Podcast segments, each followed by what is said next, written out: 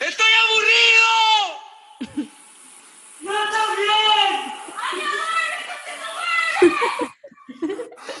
bueno, ahora en plena cuarentena. Y en tres ciudades diferentes. Así que vamos a ver cómo sale esta vaina. La espiritualidad no es lo que te dijeron. Con el marketing puedes empoderar una comunidad olvidada. Si tú puedes crear vida, puedes crear la vida que deseas. ¡Qué fuerte! Somos Susan, Solciré y Mariana y te damos motivos para pensar distinto.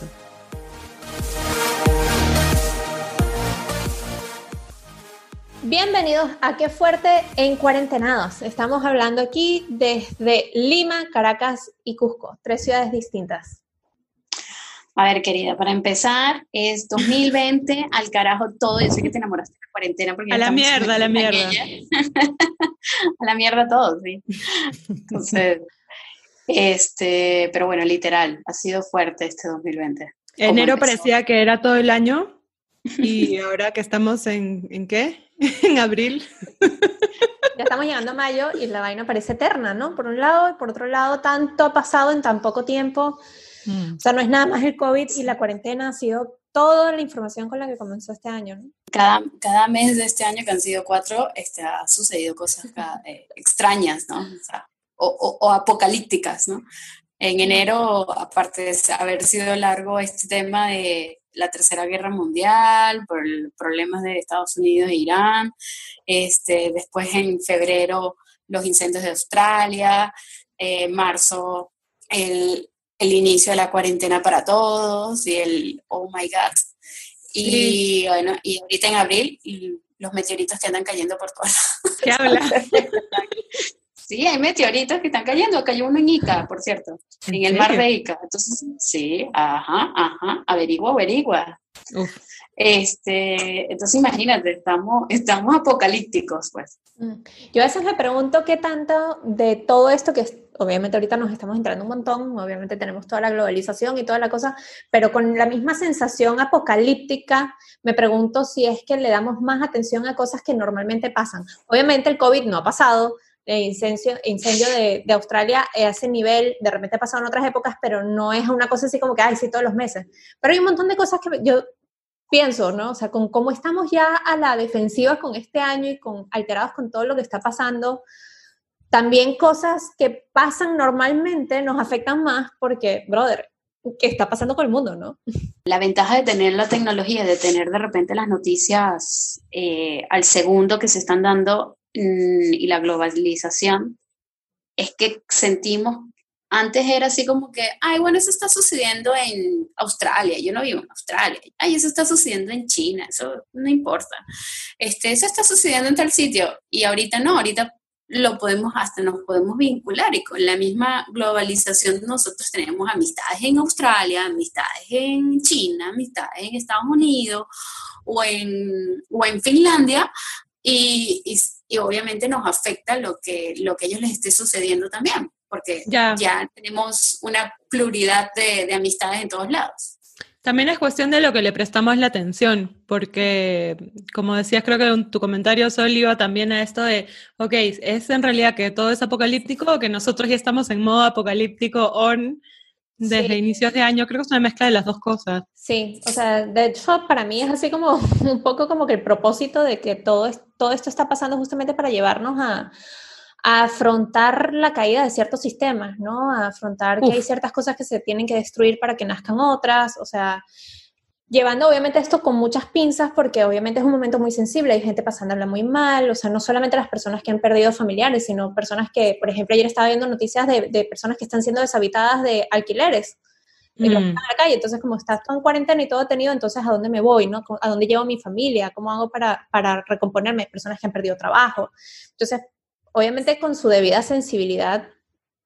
Igual yo pienso que eh, hay muchas cosas que normalmente suceden, pero no lo vemos a nivel global, lo vemos muy independientemente, digamos, de nuestras vidas, ¿no? Le pasó, como dices tú, Mara, ¿no? No, eso está pasando por allá en China, o sea, ¿cómo me va a afectar a mí ahorita?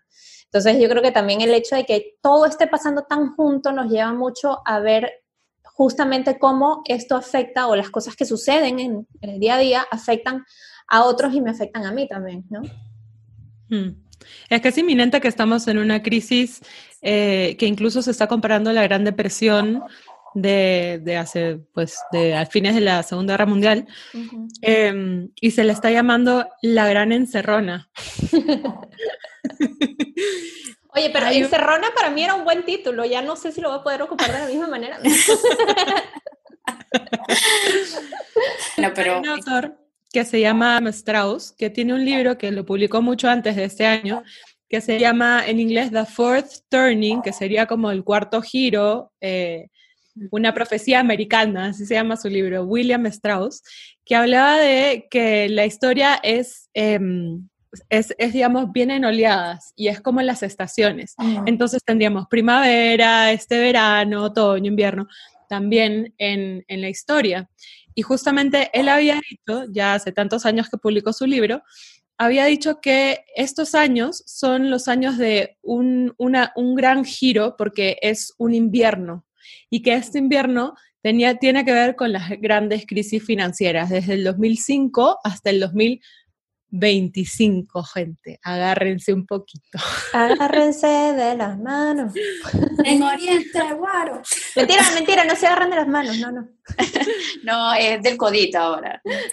Tóquense de codito. Esto lo agarramos un poco con el, el brazo a distancia de primaria, ¿no? ah, y lo loco es que esto viene de un análisis histórico, de que mm. efectivamente eh, vienen las cosas en oleadas y han analizado pues más de 500 años hacia atrás, dándose cuenta de, de cuándo han sido las grandes crisis. Entonces, el nuevo, digamos, la nueva primavera que viene, 2025-26 en adelante, sería como un nuevo renacimiento, pero como digital.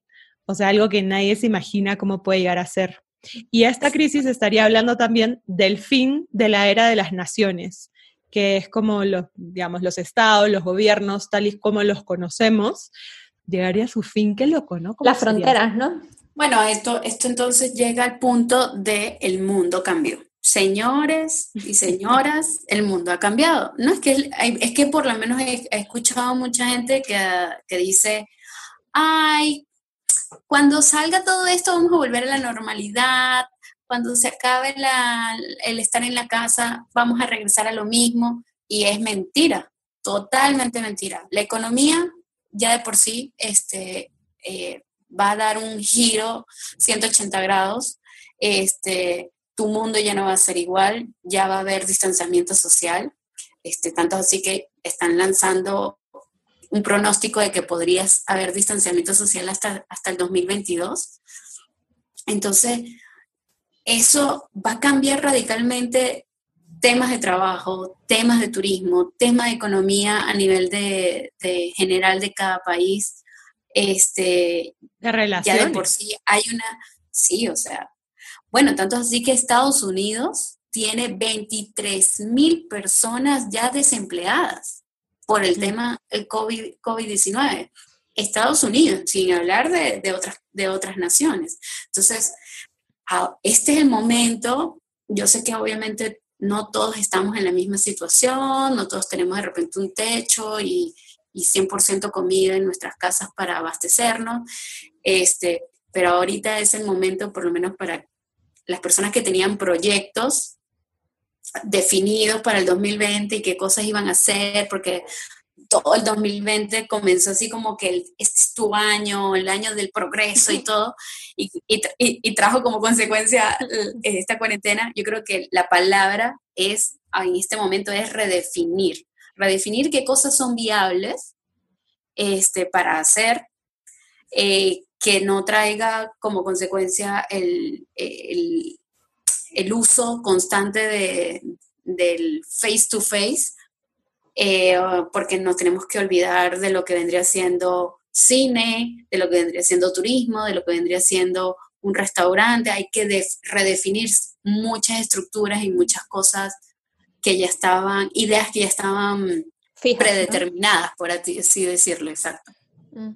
Entonces, eso también nos va a ayudar a que invertir y a que también, y por lo menos personas que anteriormente estaban con una profesión donde se les necesitaba físicamente, también ellas van a tener que redefinir cómo entablar ahora un tema profesional y, y prestar su servicio. Bien sea redefinir su servicio o bien sea redefinirse en cosas que la apasionen y darle un giro distinto. O sea, yo creo que es una, un momento difícil porque definitivamente es tomar unas decisiones obligatorias, ¿no? Y aunque no tenemos claro qué es lo que va a suceder porque estamos en un limbo mini miniatura, eh, nada, vamos a tener que aguantarnos. En conclusión, Ya, y lo primero que, Redefinir. lo primero que se, que se va a redefinir, lo primero que se va a redefinir es la cuestión de eh, estoy, tengo lo que necesito para sobrevivir. Eh, como decía, ¿no? Pago, puedo pagar alquiler, ¿cómo negocio mi alquiler? ¿Cómo negocio mi comida? Y cómo me, me banco en mis redes de apoyo, que no solamente es dinero, también puede ser trueque, puede ser familiares, puede ser todo tipo de redes de apoyo para, eh, en primer lugar, subsistir. Y entonces, una vez que estoy subsistiendo, y habrán personas en todos los niveles ahorita, ¿no? Los que están muy preocupados por cómo voy a sobrevivir, y los que sí, digamos, tienen la sobrevivencia un poco más asegurada, entre comillas, ¿no? Un poco más tranquilo, ya tienes un plan, ya tienes eh, Mm. algún tipo de seguridad o solvencia. Entonces, para los que ya están eh, sobreviviendo, digamos que ya tienes tu plan y, y etcétera armado, ¿cómo tú puedes ser un apoyo para todos los demás en tu red de contactos? Porque de repente ni sabes, pero el vecino está que no puede comprar un pan o lo que sea, y para los que se están necesitando, digamos, sustentarse, y ahorita no, no hay recurso, hay escasez, hay problemas de todo tipo, ¿cómo, eh, ¿con qué redes de apoyo cuentas para salir y pedir ayuda? Que ambas son posiciones que ninguna posición es cómoda ahorita, pero justamente eso es, eh, o sea, volcarnos hacia cómo puedo dar y recibir apoyo en este momento, mucho más allá del dinero o lo que yo hacía antes, como tú dices, ¿no? Reinventando completamente todas tus redes.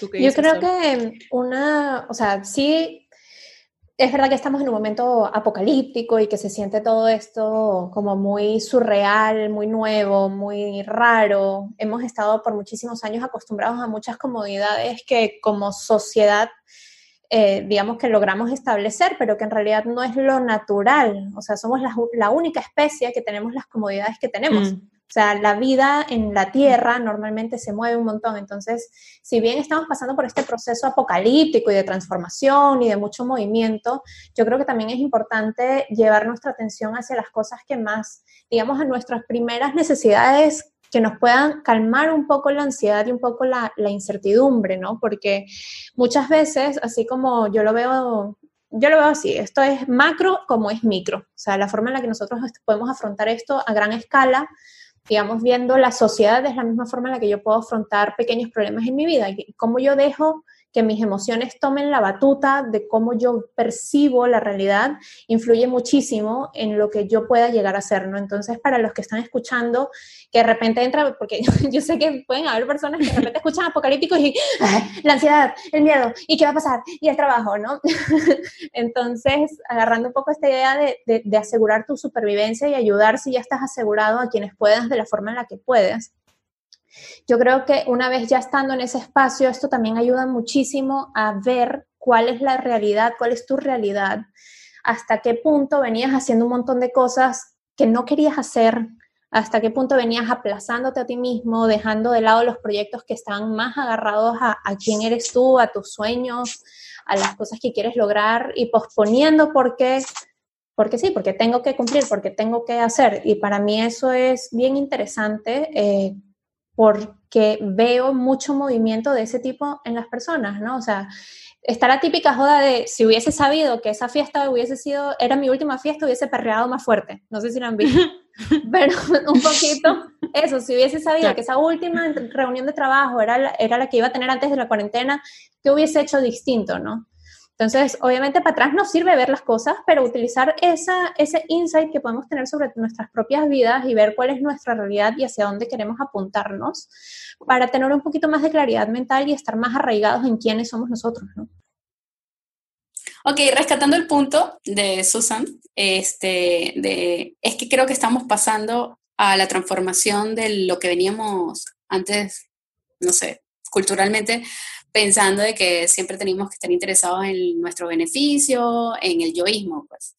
Y ahora estamos, o esta coyuntura de la cuarentena está trayendo el que tenemos que preocuparnos por todos y por los demás, por nuestros vecinos, por nuestra comunidad, por para mantenernos bien o para sobrevivir, porque indiscutiblemente esta, este virus o esta situación este, tiene que eh, trae como consecuencia de que juntos vamos a sobrevivir, separados jamás. O sea, y mm. no separados del distanciamiento social, pero el que no te intereses por el bienestar de la otra persona eh, no va a ser positivo, en definitivo. Sí, totalmente. A mí me, me, me impresiona cómo tenemos que llegar a estos puntos para poder observarlo, ¿no? Porque eso es algo que normalmente siempre se habla, o sea, desde mucho antes de John Lennon y, sus canciones de eso, no hay fronteras y todos nos amamos y todo. O sea, siempre estamos hablando de tener un poco más de sensibilidad y empatía con, con el, con el proceso, la vida, de las necesidades de los otros, ¿no? Y cómo tenemos que justamente llegar a ese mismo crecimiento es a través del dolor, a través de, estos momentos oscuros. Yo siento que estamos pasando un poco como por la noche oscura del alma, pero del planeta, de la sociedad. Entonces, eso mismo como que nos hace ver mucho más cuando ya todos estamos en las trincheras y ya todos estamos en la misma mierda, ya es como que, ah, verdad, ¿no? El otro también sufre como yo, ah, verdad, me, me simpatizo, me sensibilizo y me impresiona eh, en una forma positiva, me gusta cómo la gente se ha vuelto tan sensible a agradecer a personas que antes se daban por sentado. El, la persona que te recibe en el hospital, la persona que limpia tu calle, el policía, el bombero, el vigilante, o sea, todas estas, digamos, como servicios que son de primera necesidad, son lo que están sosteniendo que nosotros podamos seguir funcionando adaptándonos, pero funcionando dentro de una misma sociedad, ¿no? Porque seguimos teniendo... Ha entrado en Acuario, señores y señoras. Si escucharon el podcast de los 30, hablamos un poco del retorno a Saturno. si no lo escucharon, pueden ir a verlo. Y ahí expliqué un poco de lo que se trataba Saturno. Saturno es un planeta que trae muchos límites, que trae madurez, que trae, eh, es como una autoridad. Y más o menos en el momento en que comenzaban las cuarentenas, ya más masivamente, Saturno acabó de entrar en Acuario. Hecho, todavía creo que está en el grado cero. Quiere decir que eh, es, es un nuevo momento. Saturno se toma más o menos eh, dos años y medio en transitar cada signo. Y venía estando en Capricornio, donde habíamos estado, hemos estado viviendo una transformación, y no solamente por Saturno en Capricornio, sino por otros indicadores este, astrológicos, una transformación a gran escala de todos los sistemas sociales, de los sistemas políticos, de los sistemas en general, cómo pensamos incluso que deben funcionar eh, la economía, la salud, la educación, los sistemas familiares, etc. Y cuando Saturno sale de Capricornio y pasa a Acuario, ya la zona que comienza a, digamos, a reestructurarse, a tener que reinventarse, ya no es solamente la parte de la sociedad como tal o las estructuras como tal, sino son eh, justamente lo que comentábamos hace un momento, las redes de apoyo, el network, em, las conexiones, la tecnología incluso. La tecnología vista como una autoridad, cómo la tecnología nos está ayudando a afrontar esta crisis, pero al mismo tiempo qué limitaciones tecnológicas estamos teniendo. Hoy mismo en la grabación de, este podcast, no saben todos los cortes que estamos teniendo que hacer por la cuestión de, que el Internet tampoco está yendo tan bien. no colabora, no colabora. Y es como si comienza una, una nueva era, o sea, realmente estamos ante el inicio de una nueva era, que no es solamente estos dos años de aquí para allá, sino es, es una nueva era grande. No sé qué piensan ustedes al respecto de esto. Suena hippie, pero a ver, la era digital ya está encima de nosotros. Bueno, ya estamos, ¿no? O sea, ya estamos adentrados. Ya no hacemos nada si no es a través de la tecnología.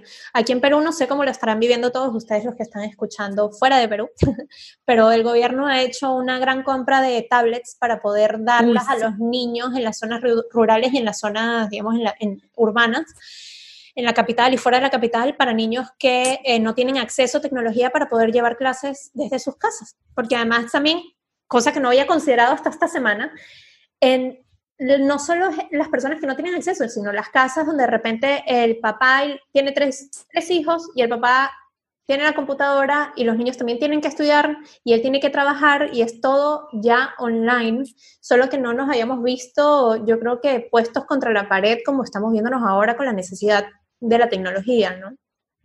En ese tema de la educación, ahí, ahí, tengo un punto de vista interesante porque además estoy siendo parte de un grupo en Facebook que son como familias, papás y mamás asociados por, digamos, salvaguardar la crisis en el sistema educativo en colegios privados. Una nota así, alguien me metió ahí, y puedo ver diariamente todas las quejas que hay con relación a cómo los, los centros educativos han afrontado, aquí en Perú particularmente, no sé en otros lugares, pero lo que tenemos acá es un sistema educativo que tiene mucho valor puesto en, la educación privada, que hoy por hoy em, está en crisis también, porque todo se está teniendo que reinventar. Y no tenemos un sistema de homeschooling o de educación en casa que estuviese implementado desde antes, como en otros lugares sí lo tienen.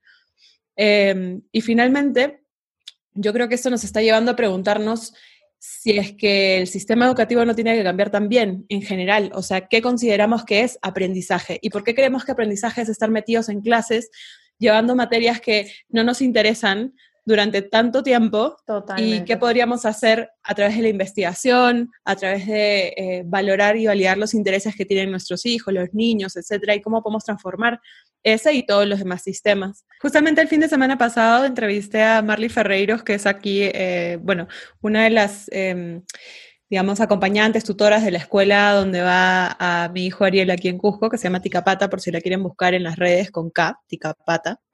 Eh, y me parece interesante lo que estás diciendo porque refiere un poco a lo que, a lo que me decía Marlis en, esta entrevista. Me decía que em, en realidad quizá esto nos está ayudando a darnos cuenta que ya lo que considerábamos válido a nivel de aprendizaje em, es, es obsoleto.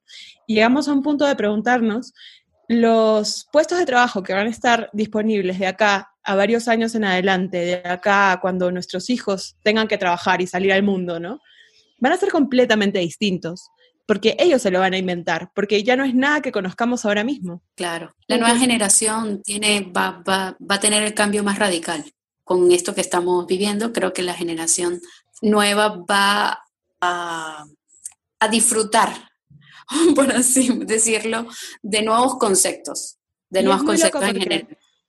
Esto va justamente de la mano con lo que estaba comentando al inicio, de que se viene un nuevo gran renacimiento pero digital, donde el arte, la creatividad, la nueva forma de hacer las cosas va a ser mucho más valorado que lo que hemos estado valorando de acá unos años para atrás y que en realidad va a ser el norte de hacia dónde tenemos que ir. O sea, todo se está teniendo que reinventar, como tú decías, Mara, en todos los niveles y repetir las viejas formas ya no nos funcionan. Hablando de los artistas, hoy es el Día Internacional del Diseñador Gráfico. ¡Felicitaciones, Mara! A todas aquellas personas que tengan paciencia, como yo, como todos los diseñadores. Bueno, este hoy 27 de abril cuando estamos grabando este claro. capítulo. Claro, hoy es 27 de abril, exacto. Este. Pero bueno, nada, nosotros grabamos el podcast y después, dos o tres días después, sale, sale el episodio. Otro, otro paradigma que se está transformando es eh, la familia y las relaciones. Porque imagina, ¿no? Ahora todos estamos encerrados en las casas con nuestra familia o con quienes vivimos no sé cuántas cosas están pasando en esta... Yo asumo, no estoy 100% clara porque pero por lo menos los aplicativos de buscar pareja, eh, Tinder y sexo ya deben haber colapsado y decir, no funciona, ¿no? Bueno, yo tengo, yo tengo este, eh, insight, inteligencia. Pensé que ibas a decir, yo tengo Tinder, por si acaso. Es que, o sea, yo, tengo creo que también lo tiene. Es que por eso, por eso quiero comentar sobre, porque tengo información de a primera. Este, de hecho, yo entré en Tinder recientemente, eh, creo que un poquito antes de que comenzara la cuarentena, porque no soy mucho de las aplicaciones así, pero al final dije, bueno, a ver, y en Tinder, por si acaso esto es solo el Tinder de mujeres, pero la cosa es que ha pasado, yo empecé a ver que al comienzo era como que sí, bueno, ya, sí, ¿qué tal tu cuarentena y tal? Ya pronto vamos a salir y nos conocemos y tal. Y luego empezó como, bueno, hola, ¿cómo estás? Aburrida.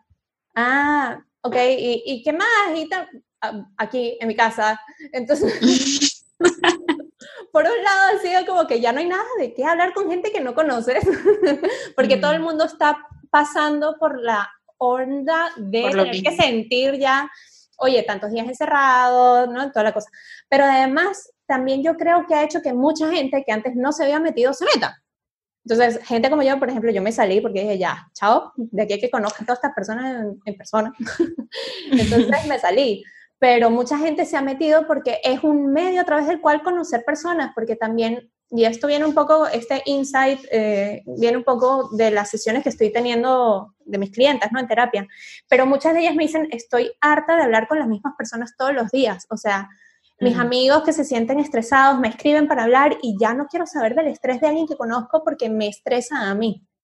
¿No? Entonces, como que hay esta búsqueda a través de Tinder que entonces de repente ya no entras porque eres bisexual o gay o, hetero en tal caso, estaba pensando en el mío, sino que entras porque no necesariamente porque quieres salir con alguien, sino porque quieres hablar con alguien que no conoces, alguien nuevo, entrar, traer un poco de novedad a tu vida de pago, ¿cómo estás? Me llamo tal, tú quién eres, ¿no? Porque es otra manera de buscar contacto. O sea, la- el distanciamiento social nos ha afectado mucho en la necesidad de contacto. Necesitamos, los seres humanos, tener contacto físico. Y sobre todo con las personas, y esto lo veo mucho en, no solamente en terapia, sino las personas que me contactan a través de Instagram, que me han dicho de repente con lo de la meditación orgásmica, oye, estoy haciendo la meditación orgásmica y me está ayudando mucho con la soledad que me está pegando, tengo 40 días viviendo sola en un país que no es el mío, entonces hay mucho, mucho, digamos, eh, saliendo a la superficie a nivel emocional con esto que está pasando, y sobre todo con, con la necesidad de estar con otros humanos. O sea, el, el loco. cuerpo necesita ser tocado. Entonces tú que vives con Mm. tu familia le puedes decir a tu mamá, a tu hermano, a tu pareja, a tu hijo, oye, abrázame. A tu roommate, puedes echar vaina, ah, un abrazo, una vaina. Pero si no tienes eso, ¿cómo buscas ese contacto, no? O sea, ¿de dónde recibes el contacto físico y el contacto emocional? Voy a hacer una acotación astrológica. Saturno y Acuario también son dos grandes ermitaños. Qué loco. Sea que dos años y medio de acá para adelante, ya saben. Ermitañando. Sí. Ok, separa- ahí viene de nuevo distanciamiento social. Ahora, ¿cómo se van a redefinir la- las relaciones sexuales, todo ese tipo de cosas? Ujú. O sea, va a haber menos población, eso ya lo sabemos, pero, o a lo mejor no, no lo sabemos. Bueno, es un mix. Sí, yo creo que es un mix. O sea, siempre ha sido un mix. Así como hay un montón de personas ahorita tomando un montón de conciencia sobre las otras personas que tienen alrededor y queriendo ayudar, hay un montón que les vale tres pepinos y están botando todo el mundo de sus casas y, y yo primero, ¿no? Entonces, yo creo que hay un poco un mix, pero de hecho hay un, un cambio, porque todavía no sabemos cómo va a pasar, pero todas las personas que de repente buscaban o sexo casual o incluso comunidades me voy a poner más, más abierta, personas de comunidades BDSM que van a ciertas fiestas o los swingers o todos estos otros estilos de vida sexual en pareja incluso, o sea, no nada más eh, soy soltero y tengo sexo con otra persona, sino parejas que buscan fuera de la monogamia, ¿no? Entonces, todo eso se va a ver también afectado, o sea, como tú exploras tu sexualidad libremente también se va a ver limitado porque no puedes estar en contacto con otra persona Mm. ahora. Porque antes era el SIDA y ahora es el COVID, ¿no? O sea, ver que esta persona es segura para mí, para yo tener sexo, es alguien que tiene algún tipo de virus, algún tipo de enfermedad que me pueda contagiar. Entonces son cosas que nos ponen todavía más paranoicos, ¿no? Al entrar en contacto con otras personas. E incluso una de las recomendaciones que escuché hace un tiempito, hace unas semanas, era que si ahorita estás en cuarentena y no vives con tu pareja, cuando se termine la cuarentena no se recomienda, por lo menos prontamente, tener sexo, aunque sea tu pareja, porque no estás viviendo juntos, no sabes quién está contagiado, quién no, si hay alguien asintomático. Entonces, fíjate hasta dónde se extiende esto, ¿no? O sea, no vas a correr a abrazos de tu amorcito. Ay. Bueno, y toda la, toda la Sino que ansiedad vas a decir codito. Codito. Besito de codito. Toda la ansiedad social que esto puede llegar a generar. Eh, el otro día recibí un mensaje de mi mamá, hola mami. Me forwardeaba un audio que yo lo comencé a escuchar y a las dos segundos lo dejé de escuchar porque era algo así como, uy, sí, eh, tienen razón, cuídense porque todas las camas están ocupadas. Pip, dejé de escuchar el audio y mamá, ¿quién te mandó esto? Y mi mamá, ay, me lo mandó fulanita de tal. Y yo, ¿y quién se lo mandó a fulanita de tal? Ay, se lo mandó a fulanito de tal. Y él es el que estaba hablando, no, ¿quién está hablando? No sé. y es como, ah, para, para, tienes que tener filtros. Claro. Para, o sea, para uno no canalizar tu ansiedad hacia afuera y volcarla, quién sabe quién habría grabado este audio y en qué situación emocional estaba, que la volcó en miles de oyentes Mm. y también filtros para saber qué información recibes y te la tragas, digamos, porque no solamente es, no solamente te alimentas de comida, sino de emociones, de pensamientos. Sí, nosotros nos alimentamos de todo lo que recibimos a través de nuestros sentidos. Eso incluye las noticias, nuestros ojos, nuestros oídos. No es nada más la comida, la energía, el agua, sino todas las noticias que vemos, ¿no? O sea, yo de hecho, y esto yo se lo agradezco mil veces a mi subconsciente. Cuando yo salí de Venezuela y me vine a vivir para acá, yo dejé de escuchar noticias. De hecho, un poquito antes de venirme para acá. Pero yo cuando viví en Venezuela hasta hace nueve años más o menos, estaba en un ambiente en el que se escuchaba la radio y la tele todo el día y todo el día eran noticias y noticias y noticias que además muchas eran falsas y muchas son amarillistas o escandalistas, escandalosas, que tienen esta necesidad de crear euforia y al final del día, sea cierto o no, ¿cómo afecta eso tu día, tu vida? O sea, empiezas a ver la realidad mucho más crítica de lo que realmente podría ser para ti, porque estás en un estado de alerta gracias a las noticias que estás consumiendo, ¿no? Entonces hay que tener también mucho cuidado con, con el tiempo que uno emplea. No es deja de escuchar noticias, eso soy yo porque soy un poco drástica, pero este, sí tener un poco más de medida y cómo nosotros vamos consumiendo la información y cómo nosotros permitimos que nos afecte y tomar conciencia sobre cómo nos está afectando, porque esa es otra, tú puedes escuchar lo que quieras escuchar y luego, oye, hacerte una meditación, hacer una depuración, buscar fuentes, ¿no? O sea, buscar utilizar esa información de otra manera, pero no quedarnos con el... Hoy en día y en adelante creo que el tema de vivir en una burbuja ya no es nada despectivo, no es nada loco, no es nada estrambótico estamos viviendo en burbujas, de hecho ya vivíamos en burbujas, y es cuestión de saber qué dejas entrar en esa burbuja y qué emites desde ahí. Yo, yo considero que estábamos viviendo una burbuja, se explotó la burbuja y ahorita actualmente hemos creado una burbuja entre comillas, porque estamos como en el limbo. O sea, esa es la sensación. Yo no siento que es que, así que, bueno, pero antes de emburbujearnos todos, eh, sacar la champaña, pero que no celebraremos después.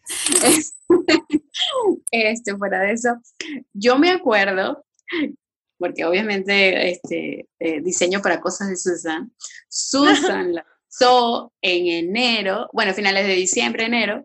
ah, un PDF. Un PDF que era, era gratuito, ¿no? astrológico, ¿no? Sí, que era un panorama astrológico del 2020. Y, y, era así como, wow, este es el año. Pero ahora, es que justamente, ¿qué puedes decir de eso?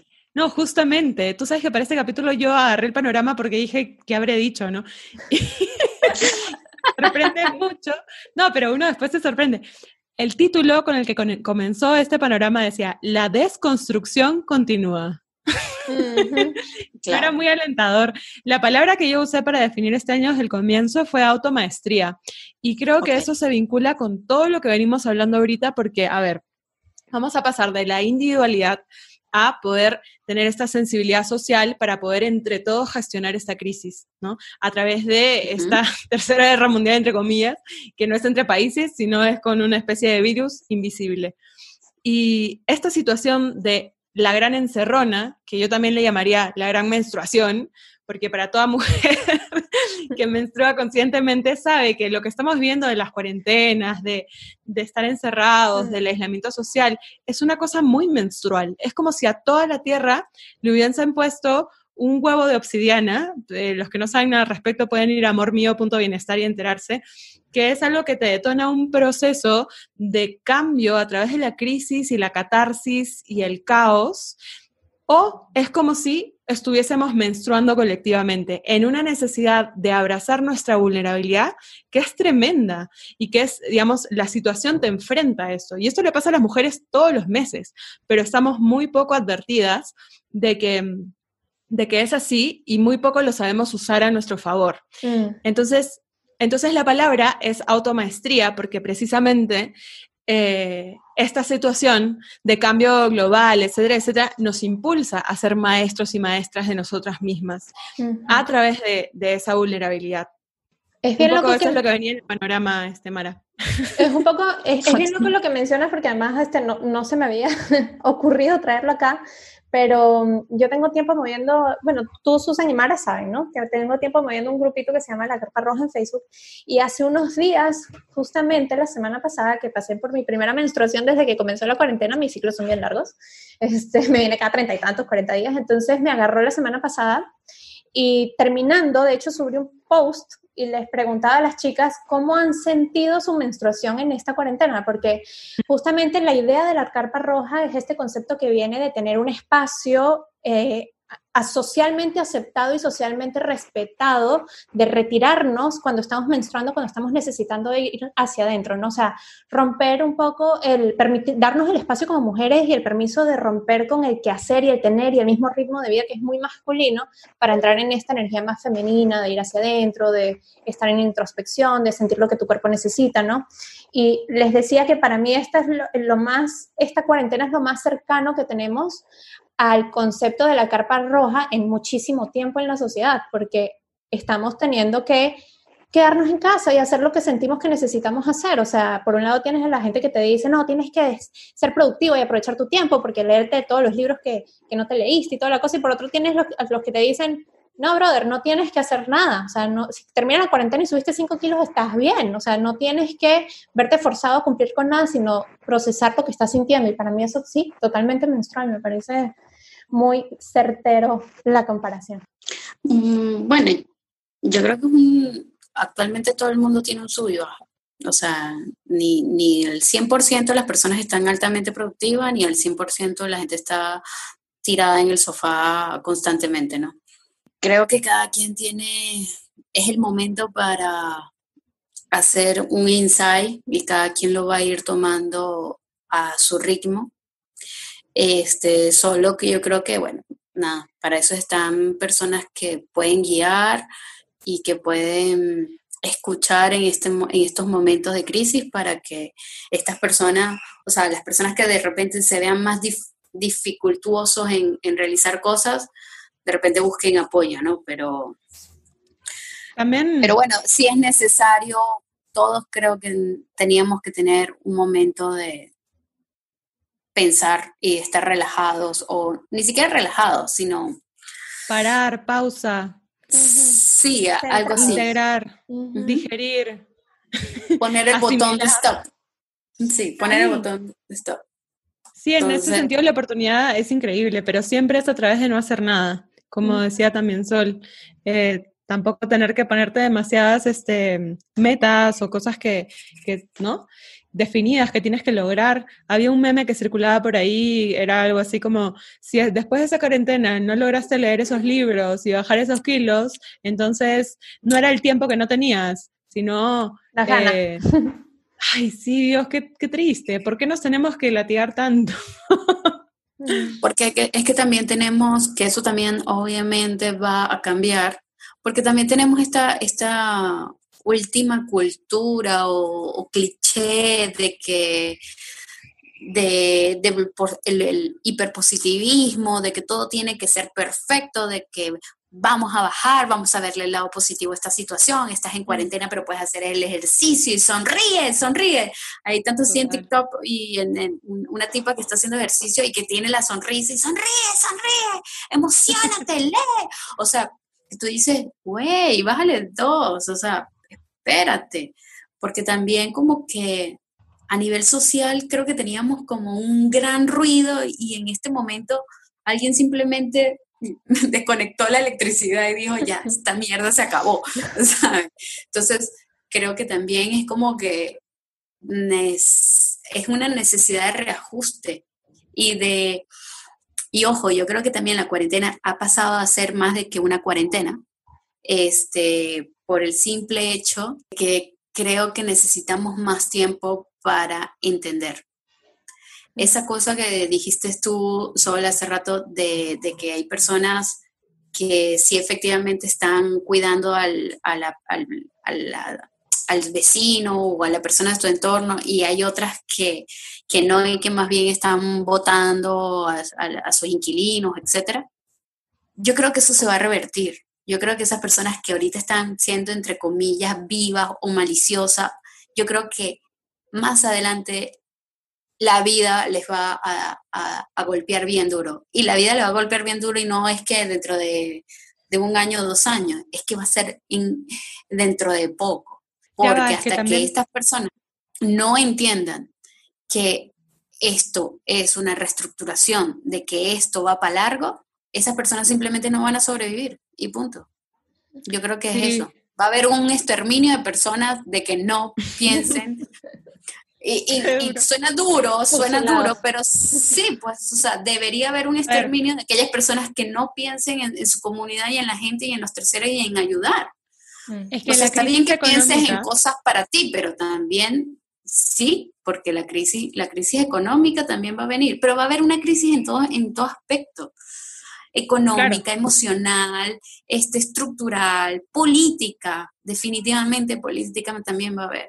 Claro, la crisis nos impulsa a buscar, a buscar estas nuevas formas y solo, solo para traer la cuestión desde la economía, lo más probable es que comiencen a generarse pequeñas economías locales eh, o de grupos de afines, ya digitales también, pero de grupos de afines, ¿no? Em, y quizá podemos ir volcando toda la conversación hacia panoramas posibles, qué es lo que vemos en adelante, Mara, tus robots. ¿Cómo es esto?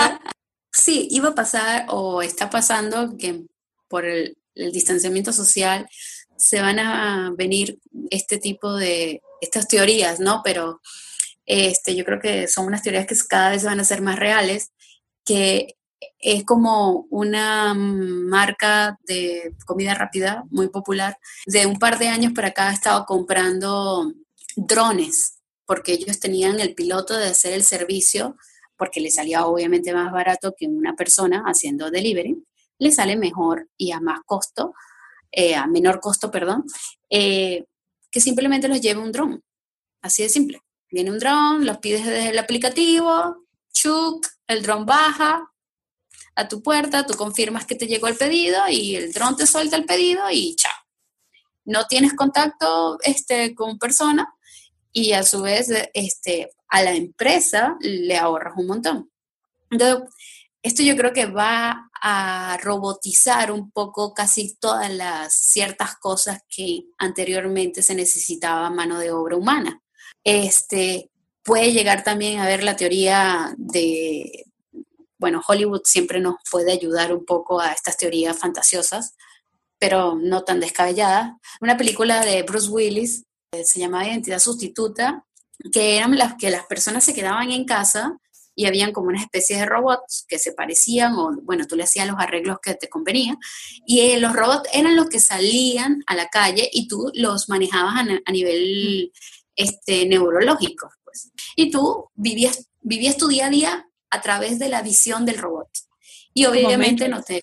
Eh, un poco más como Matrix, pero eh, esto lo que hacía era que, bueno, simplemente si tenías relaciones sexuales, si tenías este contacto social, no te ibas a, dañar de ningún tipo, mm. sí. O si ponte, te robaban o alguien te intentaba hacer daño, no te hacía daño a tu persona, sino al robot. Entonces tú estabas a salvo. Un cambio que puede llegar a suceder por este mismo distanciamiento. No estoy diciendo que sea exactamente como la película y bla, bla, bla, bla, bla, pero obviamente va a haber una apertura total de lo que vendrá siendo la robótica. Va a formar parte definitivamente de nuestra vida. No sé si va a salir Terminator o los sustitutos o finalmente terminemos siendo este tipo Matrix y que los humanos sean las baterías de las máquinas. No tengo idea en esa parte hollywoodense, pero de que va a haber una, va a comenzar la era robótica y de inteligencia artificial es definitivo. Eso es, esa es mi, conclusión este, posapocalíptica del actual momento, ¿no? Tú, Sol, ¿qué, panorama? Yo definitivamente espero que eso no sea tan así.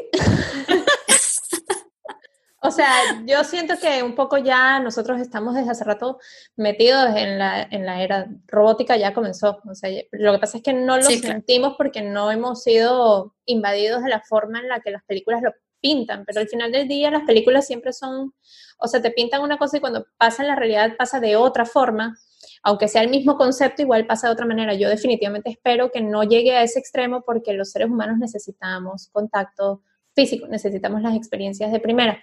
Y una de las cosas que nos pasa es que en realidad somos bastante adaptativos, o sea, hemos llegado donde hemos llegado como sociedad porque nos adaptamos.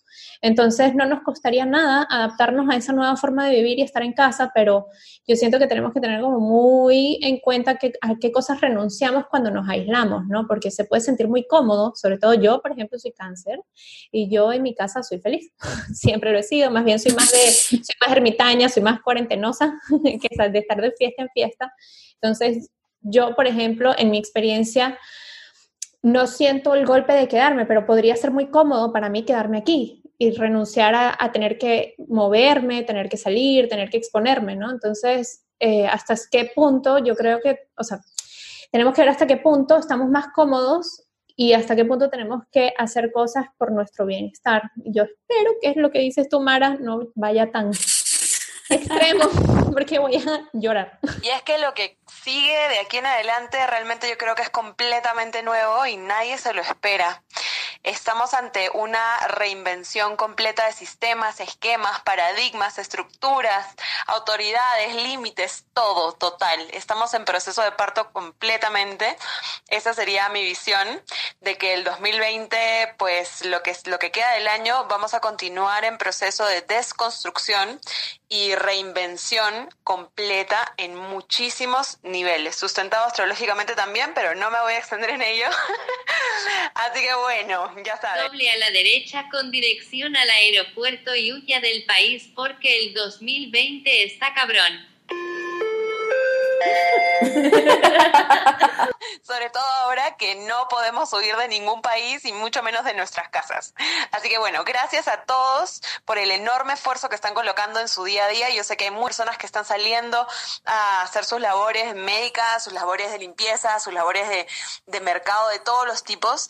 Y sé que hay muchas personas que al mismo tiempo también nos estamos quedando en casa eh, y todos estos esfuerzos grandes que estamos haciendo, quiero resaltar que somos todos héroes y heroínas, que estamos en un, en un poderoso momento de poder conectar con ese poder interno que cada quien tiene y desde ahí levantar toda una nueva sociedad. Así que con esa vibra altísima, les agradecemos también a la audiencia en este podcast. Si te gustó, si te está gustando, por favor envíanos comentarios por las redes, una foto, un screenshot, compártelo en tus redes sociales, compártelo en tu WhatsApp con quienes más quieras, etiquétanos en Solcirefaro, Mara I Like y Sumari Blue y cuéntanos qué te está pareciendo, qué fuerte podcast. Te dejamos con esta canción folclórica de estos tiempos en idioma inglés, pero ciertamente muy divertida.